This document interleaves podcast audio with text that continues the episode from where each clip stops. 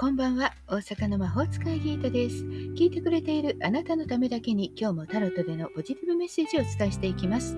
それではこれから引く3枚のカードのうちどれか1枚だけ直感で選んでください。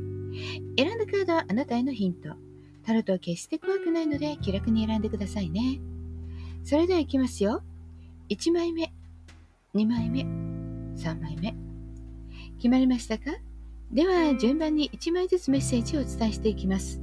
1枚目のあなた星のカード。宇宙からのメッセージ。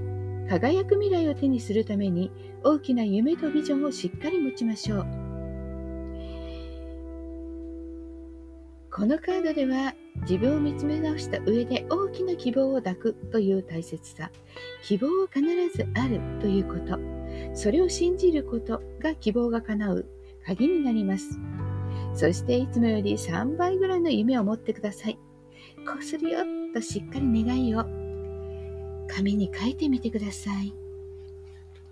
2枚目です。2枚目はカップの4。宇宙からのメッセージ。何もかも欲しいという気持ちが心にあふれ、キャパシティオーバーに。なんか今あることさえ手につかないなんてね、いっぱいいっぱいになってるみたいです。もうこの時にもっとやらなくちゃと欲張ると何にもやりたくなくなってしまいますから。まずちょっと全部置いてみてそして気分転換してみましょう。そこからもう一度考えてね。3枚目です。3枚目はソードの8宇宙からのメッセージ。思いもよらぬ危機が迫っているので注意が必要。